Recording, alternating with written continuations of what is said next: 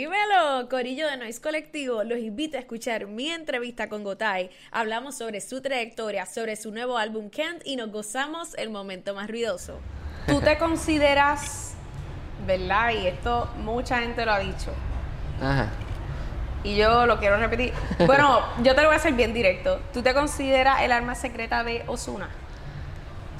Mira, Osuna tiene un talento brutal, ¿verdad? No te puedo decir que soy el alma secreta, pero, pero sí aporto mucho y hago de todo y, y cuando doy mi, mi consejo... Distro amarillo, caramelo, antes, eh, Enoch. O sea, tú. Sí, a- a- ayudé, ayudé bastante, y, y- pero también él, él me ayudó también bastante.